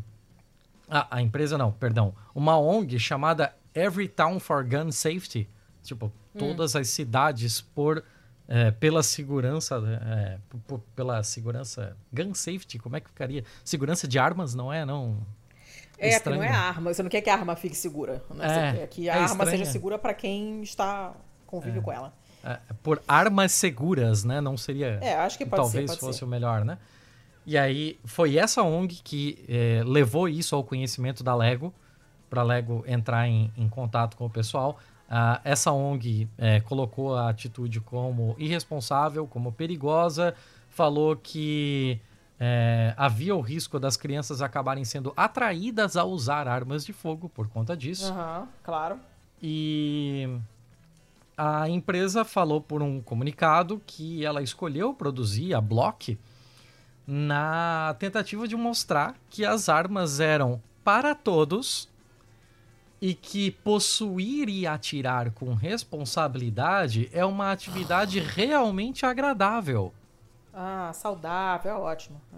A empresa falou que a, em sua defesa, que a pistola só poderia ser comprada por pessoas com porte de armas e respeitando os limites de idade dos estados e tal. Seguindo todos os protocolos. Exatamente. É, mas aí depois o presidente da empresa é, conversou com o advogado dele e resolveu acatar o pedido da Lego Talvez por ver o tamanho da Lego, né? A Lego, imagina que ela não ia brincar em. Sim, não. E eu. Nossa, o cara ia ter que vender os penteiros do cu pra pagar o processinho. Então, aí a arma foi removida do site do fabricante e tal. Mas, assim, uma coisa que ficou meio que no ar ainda é como deixaram isso acontecer, sabe? E descobriram uma brecha na legislação americana, que é ilegal produzir um brinquedo infantil que se pareça com uma arma de verdade. Mas a recíproca não é verdadeira. Ah, olha que merda! Então você, você pode, pode fazer arma armas de fogo que parecem de brinquedo. Puta que pariu, cara. Que merda de mundo. Que foda, né? Que foda. E assim. Tudo errado nessa notícia. É, e, e, assim, a gente não sabe dizer se isso é uma brecha na lei que estava lá e a, ninguém acabou notando, ou se de alguma forma isso foi um loophole implementado mesmo pelo próprio lobby armamentista para deixar ali porque talvez a gente precise usar desse artifício em algum momento. Não duvidaria de nada. Nada. Cara, essa notícia apareceu para mim, eu quase peguei ela para para separar, porque ela realmente é muito ruim. Parabéns, hein? Parabéns. Esse parabéns é para mim? É para todos os envolvidos, inclusive você que trouxe. Tá. Eu tava na dúvida. Cara. Tá. Vamos, vamos pros feios então? Um, vamos pros feios. Vamos pros vamos. feios. Olha, eu tenho três. Tá, você acabou com o meu da Noruega. Então eu vou. Ups. Eu vou arrumar mais um aí no meio do caminho. Eu tô com dois, mas eu vou arrumar um no meio do caminho aí. Tá bom. Então vamos lá. A minha, o meu primeiro feio é uma que várias pessoas me mandaram porque é, acharam a minha cara, não sei porquê. É uma notícia que saiu, eu vi an antes no jornal O Tempo, no dia 15 agora, tem 10 dias. E eu amo essa manchete com todo o meu coração. Homem é expulso de rodízio por comer demais em São Paulo. Dois pontos, abre aspas. Isso não se faz. Fecha aspas. Eu amei eu, essa pera, notícia. Pera, eu tô tentando entender. Essas aspas é dele pro restaurante ou do restaurante para ele? Vou ler a notícia agora, presta atenção. A, era R$19,90 o rodízio, tá? O cara pagou R$19,90. Ele tá. comeu, chuta quantos pratos de massa ele comeu. Tá, defina prato de massa. Um prato de macarrão. Um prato, uma porção de macarrão. Imaginando assim, tipo, a quantidade de um miojo. Pode ser? Talvez, pode ser. Sei lá, 20. Calma, 14. Oh. Mas ele ia continuar, ele ia continuar, ele ia continuar. Tá? Ele é um pintor, ele aparece aqui na, na, na foto aqui com capacete e tal, não sei o quê. É, o nome dele é João Carlos. E ele falou que os caras mandaram ele parar, porque ele comeu 14 pratos. Isso assim, ele fez um vídeo, ele narrando, rindo, e mostrando a mesa cheia de louça suja, vazia, com todos os, todos. Os, os pratos que ele comeu. Aí ele contando que os funcionários. Ele pediu para de... deixar os pratos ali para ele tirar uma foto ou tipo eles... É provável, é provável. E aí, os, escuta que isso é maravilhoso. Os Mas funcionários isso é uma aposta? Ou ele só chegou? Presta assim? atenção. Não, ele ah! chegou e falou. Os funcionários pagaram dinheiro de volta para ele e pediram para ele ir embora e parar de comer. Tá de sacanagem. Aí, aí ele fez esse vídeo, né? Postou e tal, não sei o quê. E, e foi ele que falou que isso não se faz. O cara ainda queria continuar, ele teria comido mais. Entendeu? Caralho. E aí ele falou: Eu tô fazendo esse vídeo para mostrar que isso não se faz, não. Me botaram para correr o cara falou que não vai me servir mais, não. Por que será, né? Aí, como teve muita repercussão, ele resolveu desafiar de novo o restaurante. Voltou lá na quinta-feira passada e publicou um vídeo no qual ele declarou que comeu 23 pratos no mesmo estabelecimento. Puta que pariu. Que pariu, é. E aí ele terminou e ainda falou assim, ó, esse é o resultado de me deixar comer à vontade, ó. o cara come 23 pratos de macarrão. É tá, mole? Mas assim, então, para ele ter feito. para ele quase ter feito isso num dia, voltar lá ah. e fazer isso e pior no outro. Ah. Tipo, é o padrão dele isso? Eu não tenho a menor ideia. Eu não sei. Porque, tipo, eu, eu não consigo imaginar como um, um pintor queima tanta calorias. Eu também não sei. Não sei pinta correndo, não sei, não sei o que te dizer. Nossa, eu não sei o que te dizer. É muita comida. É muita comida, muita mesmo. E você vê assim, você olha os pratos, você vê até onde vai o molho, né, no, no prato sujo ali. Tipo, não é uma porçãozinha neném, é uma porção. E o cara comeu todos esses pratos. É foda. Caralho. É, não é mole, né? Eu gosto, gostei muito que várias pessoas me marcaram, porque macarrão, comida, né? Exagero, é, tem tudo a ver. Fiquei emocionada. Esse era meu primeiro feio, que é um feio suave, para começar de maneira light. Mas que eu ri pra caramba quando eu li, porque a cara dele de satisfeito com aquele bando de prata atrás, assim, é muito boa. Então, esse foi o primeiro. O que, que você tem aí pra mim? Tá, eu vou vir com uma da Newsweek, que é antiga, já aviso. Ela é velha. Hum, antiga vou... de quando? Ela é de fevereiro de 2018. Tá. Ou de novembro de 2018.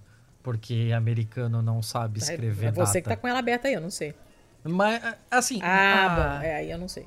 É porque americano não sabe escrever data. E o bagulho tá dividido como 11 barra 2 barra 18.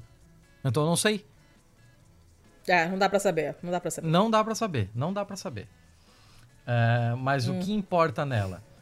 É, ela é uma. Uma revisitação a uma matéria mais antiga ainda, de dezembro de 2016. E o que havia hum. acontecido em dezembro de 2016 é algo que, se eu não te falasse que é de dezembro de 2016, você acharia que talvez fosse alguma coisa relacionada a pessoas com tédio na pandemia, assim. Porque hum. é, uma mãe do Missouri fal, hum. é, processou e entrou com uma, uma ação na, na justiça, na polícia, sei lá que porra aqui, é, falando sobre uma creche em St. Louis hum. em que as babás estavam fazendo um clube da luta das crianças. Que? Sim. Como é, assim, gente? É exatamente isso, assim. Então, tipo, o eu não sei traduzir essas coisas aqui. É, St. Louis Circuit Attorney é o, hum. o advogado do circuito, sei lá. É, nossa, que é termo horrível. É, não sei, não sei qual é que é. É o advogado aqui da pista do, do, do, hum. do dos comissários, não sei. Da, da, falou aqui, foda-se. Que é, eles conseguiram, inclusive, descobrir, começaram uma investigação a partir da denúncia dessa mulher. e descobriram não só que havia esse clube da luta de crianças, e quando eu digo crianças aqui, eu tô falando tipo crianças de colo, toddlers, ah, sabe? Não, gente. Crianças não, de colo. Decolo, decolo. Tá, toddler é criança que tá aprendendo a andar, né? Isso, é criança que ainda usa fralda. É. E não só que havia esse clube da luta, mas que ele era transmitido via Snapchat. Não. Sim. Uh, quando essa notícia saiu na época, começaram a mostrar junto com ela é, fotos de duas crianças loirinhas e uma que deve ter dois, outra três anos, que a, a, menor tá dando um arm lock na outra, sabe? Hum. Uma, tipo, com, a, com, as panturrilhas no tronco dela, esticando o, o, o, braço e tal. Mas essa daí é uma outra questão, porque é um. É, esse, esse daí é extraído de um vídeo russo de um cara que tá Meu treinando Deus, as Thiago. duas meninas pra serem é, lutadoras de MMA. Isso não tem a ver. Tá. No caso, é, foi uma, uma fake news que acabou indo pra frente junto com essa história. A história por si já é bizarra, não precisa desse tipo de aumento. É, ah. O que a, as pessoas faziam para que as crianças não se machucassem, os pais não reclamassem e tal, é, é que esse esse clube da luta era feito só com as um pouquinho maiores, mas é, não tão maiores assim. E todas elas usavam é, aquelas mãos do Hulk, sabe? Uma ah, luva, sim, não se uma luva gigante luvão. e tal, aquele luvão para não se machucarem e tal. E a, a mulher aqui fala de meu, é, eles estão, oh, óbvio que os professores aqui, os cuidadores foram despedidos e foram processados por isso e tal. Né? Óbvio. Espero, espero que sim. Mas agora a notícia havia voltado à tona justamente porque a, uma petição online havia é, ultrapassado 9 mil assinaturas já, pedindo por uma, por uma revisitação do caso porque a escola não foi processada por nada. Ah. Foi tomado como uma atitude exclusiva de seus funcionários. Saquei. Então, eles... Eu tô imaginando a cena, gente. Olha, eu confesso que deve ser engraçado. É, um pouquinho, um pouquinho, né?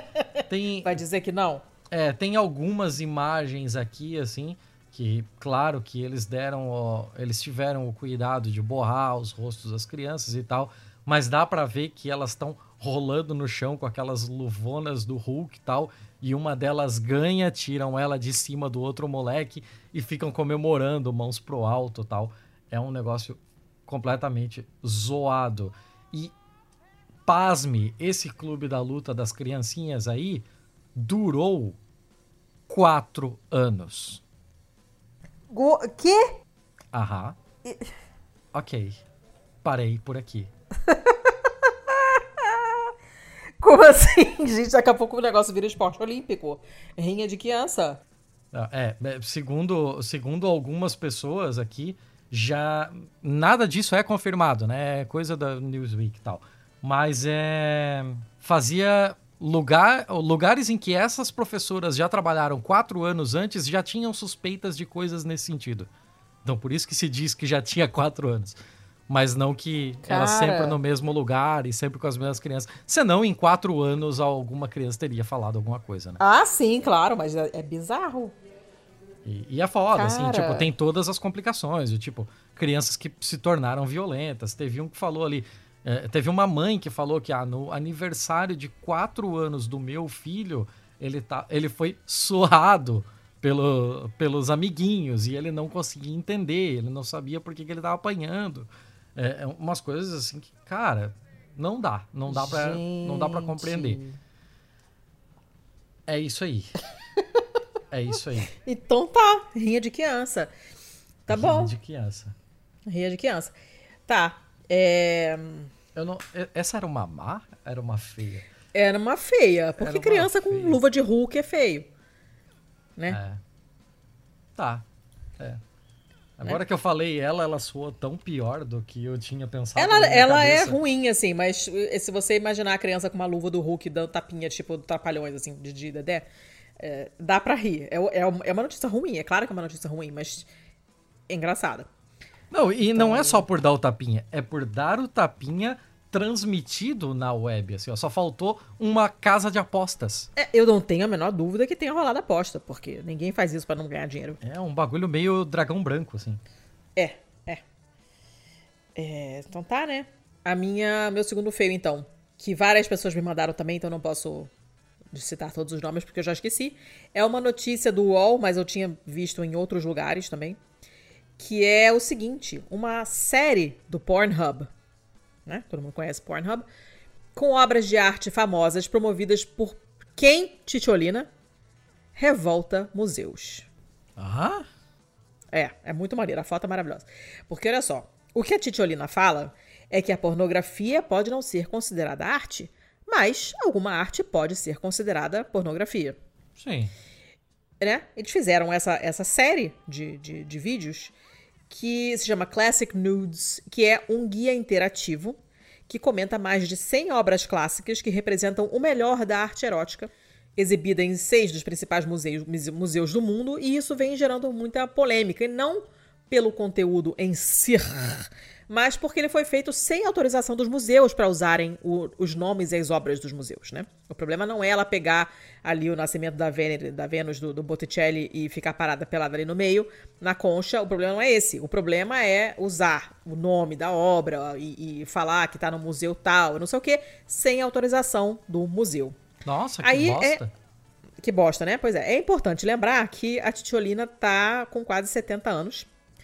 E, e ela foi escolhida para estrelar essa campanha publicitária, né? E ela tá usando um colã cor da pele, não tá pelada, né? usando um colã cor da pele e tal. E, e, e falava essa, na, na, propaganda ela tá segurando no celular e tal, e ela fala assim: vou contar a vocês um segredinho. O melhor da pornografia de todos os tempos não está no Pornhub, só pode ser encontrado em um museu. E aí tá fazendo esse negócio.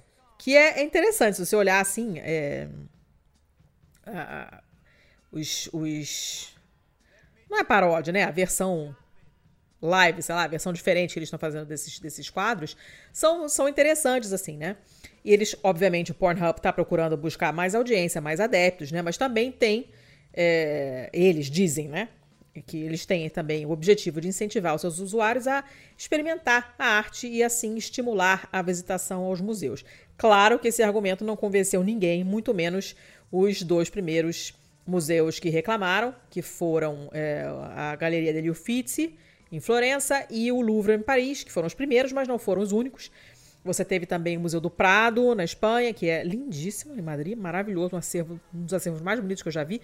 A National Gallery de Londres, o MoMA, dos Estados Unidos, também não foram consultados. Eles tiveram o Dorset, também na França, são proprietários de obras que foram utilizadas na, na propaganda, mas que não foram é, consultados para ver se podiam ser é, citados dessa maneira, né? Eles não receberam nenhum centavo pelo uso da imagem, não, não foram, é, não, não teve nenhuma, nenhum pedido de autorização, os museus estão putos.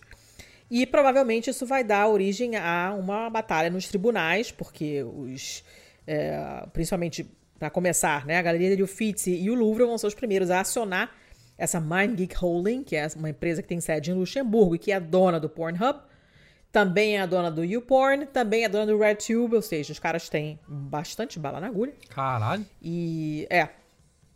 Só que assim, o problema é mais complicado do que o normal, porque não é só o uso indevido dos nomes e das obras do, dos museus. Você tem uma livre interpretação muito apimentada de como algumas dessas obras poderiam continuar.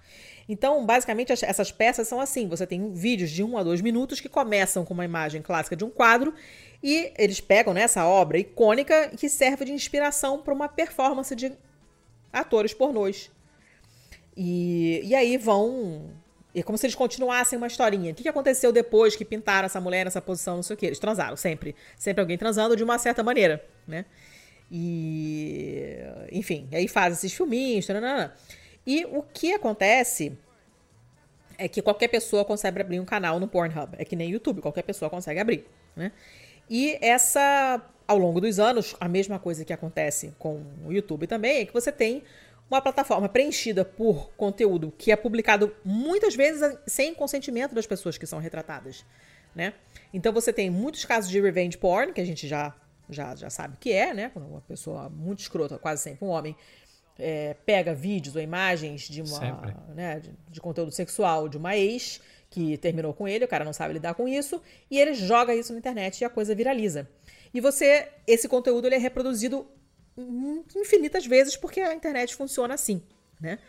Uh, e aí a plataforma começou a permitir a publicação só para canais verificados, só que não, não tá funcionando, né? Só no mês passado, 34 mulheres abriram processos contra o Pornhub, porque estavam hospedando vídeos postados sem o consentimento delas, né? Então, não é de se surpreender que os museus não queiram associar as suas marcas com essa iniciativa.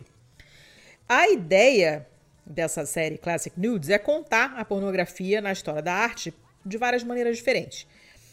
É, ele dá esse guia para cada um dos seis museus, tem os mapas mostrando onde estão as obras dentro do museu, tem um texto explicativo, às vezes tem um audiotour com a voz de uma atriz pornô, que é embaixadora da marca e tal. Mas tudo sem autorização dos museus. Então você vê que o cara pega o mapa do museu, explica onde está, não sei o que, ele está usando o material do museu e não pediu autorização alguma. Que então, é saco é isso meio... de autorização, é. porra. É, é um museu, é, não, caralho. É um museu, mas é uma. Você tá levando é pessoas é um... pro museu, cara. Você, não tá vai levando... levar ninguém pro museu. Você acha que esses punheteiros vão pro museu, Thiago? Pelo amor de Deus. Ah. A, a, a intenção é essa. Mas você. Aham, uhum, tá. Você, tu acredita? Sei lá. Colinho da Páscoa? Claro que não. Ah, tá doido, né?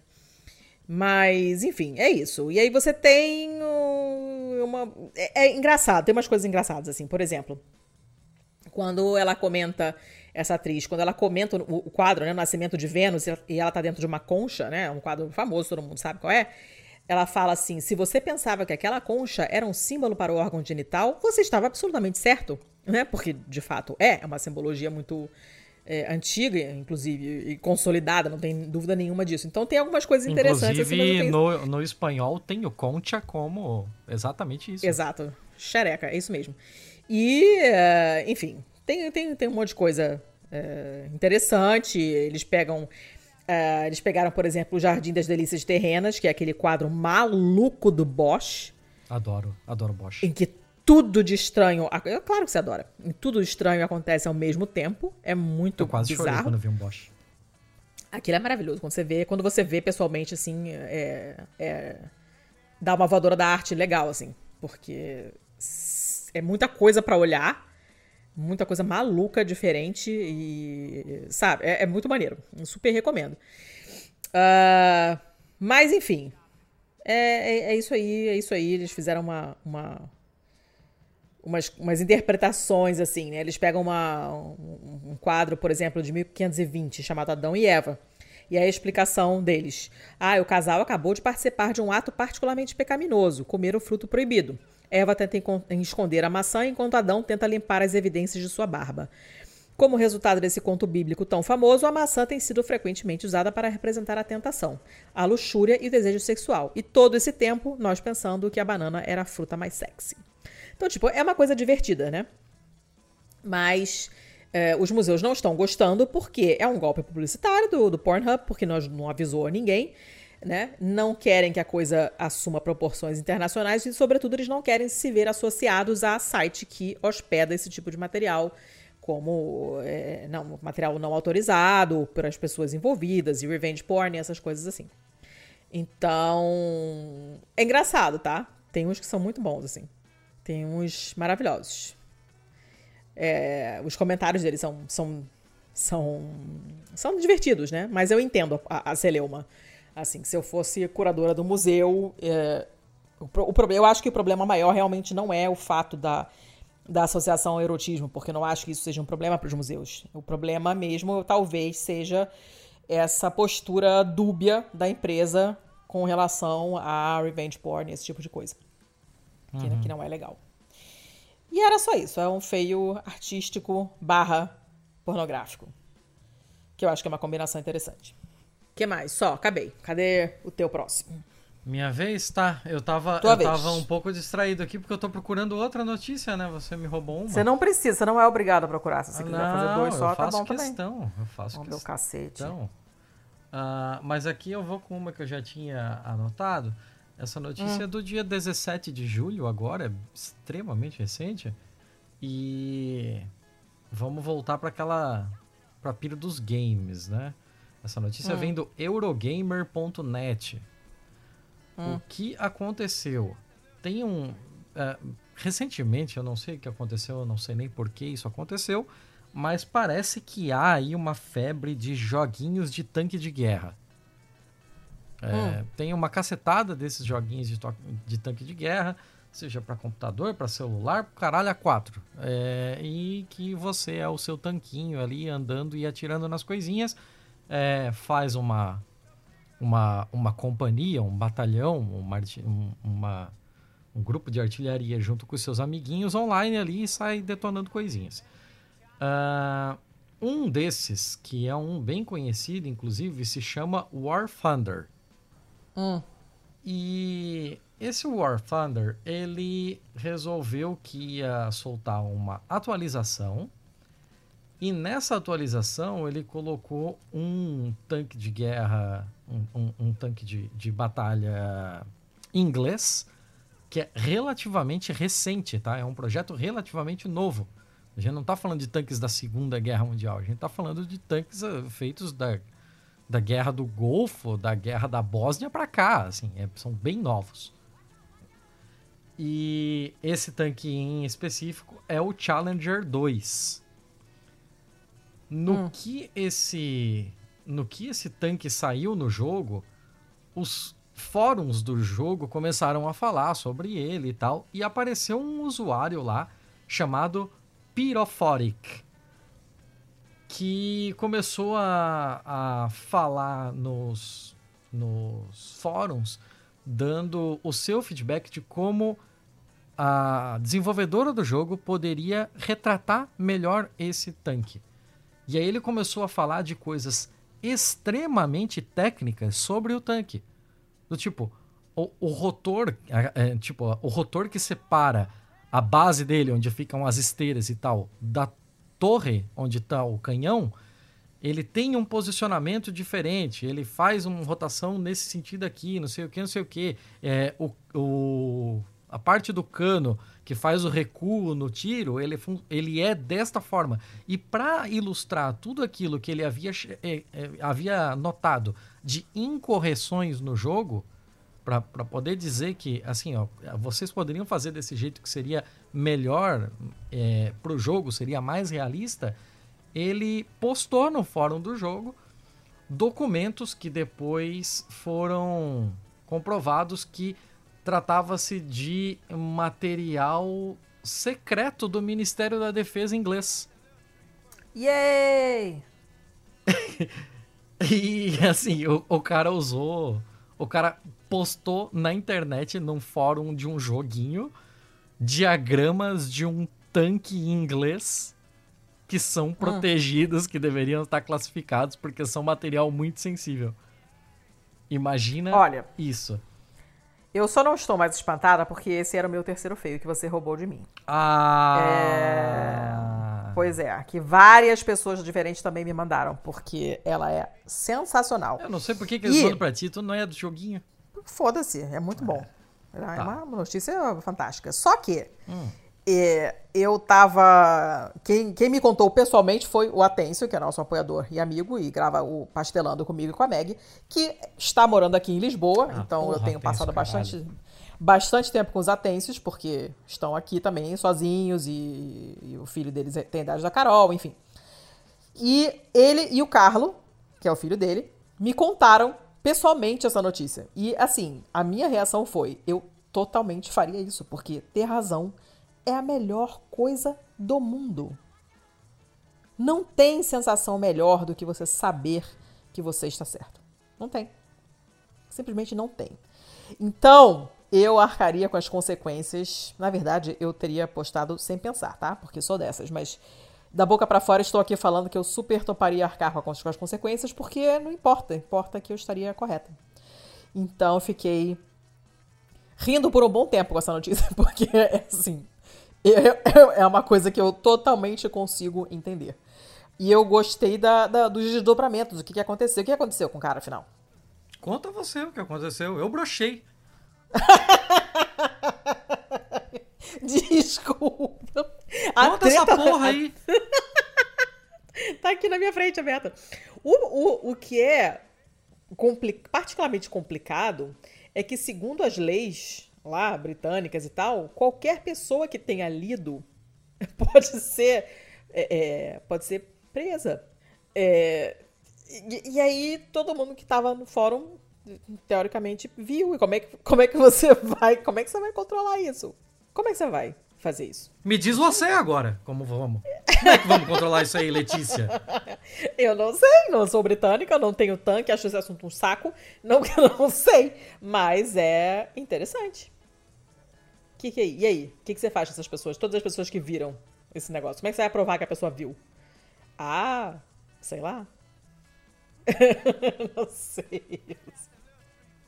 Ah, é muito bom. E é assim, interessante, esse arquivo que eu tô aqui, do, esse artigo que tá no, do PC Gamer, eles falam que é, quando alguém publica um documento é, desses assim confidenciais, né, no fórum oficial do War Thunder, eles apagam o arquivo assim que possível.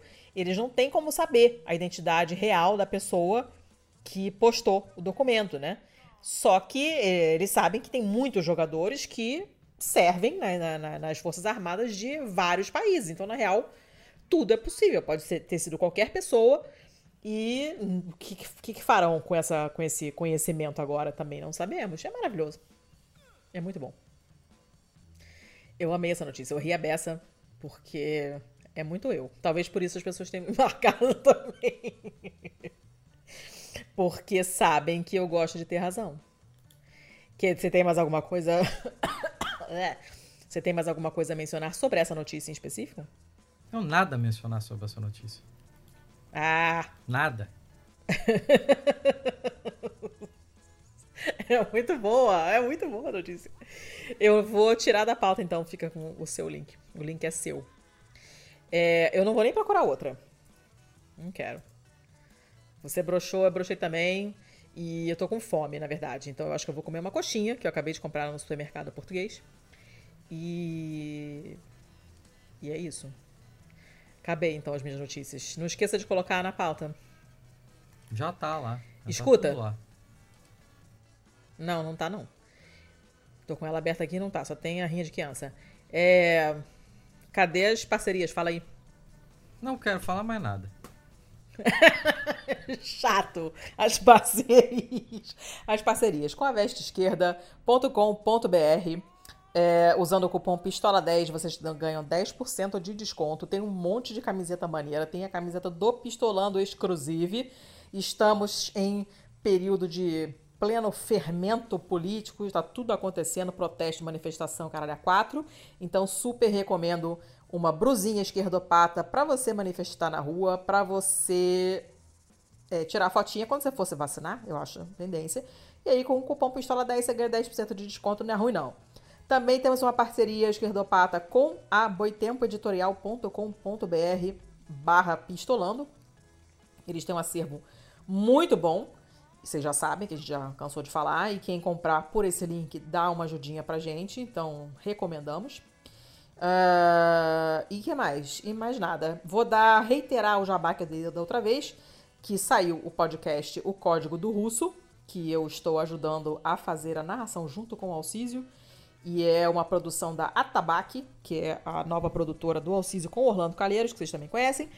E o pessoal tá gostando, eu aceito feedback sincerão, não, não, não tenho problemas com isso, já sei. Já sei tudo que eu fiz de errado nessa narração, mas eu quero que vocês sejam sinceros e venham me dizer. Uh, ouçam, portanto. E, e só, e é isso. As parcerias são, são essas e o Jabá é esse. Esse episódio nosso de hoje, assim como todos os outros nossos, são produzidos pela Estopim Podcast, essa holding gigante formada por Euzinha e Tiago. E, e, se você tá com dúvida aí, quer tirar teu podcast do papel, não sabe o que fazer, não sabe editar, não tem tempo, não sabe que microfone comprar, quer fazer uma vinheta e não sabe como, quer fazer umas capas maneiras e não sabe fazer, porque graphic design is not your passion, aí você chama a gente que a gente resolve todos os seus problemas podcastais. E estamos aqui para isso, certo? É. Redes sociais, já que você não quer falar, falo eu. Redes sociais. Arroba pistolandopod no Twitter e no Insta. Contato arroba pistolando.com para quem gostar de mandar e-mail, que a gente gosta também.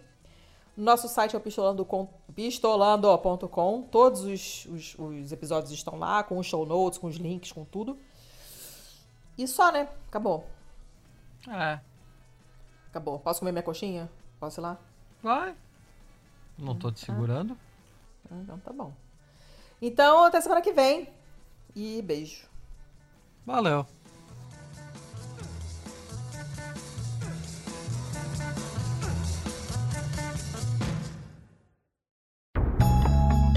Este podcast foi editado por estopimpodcasts.com.br.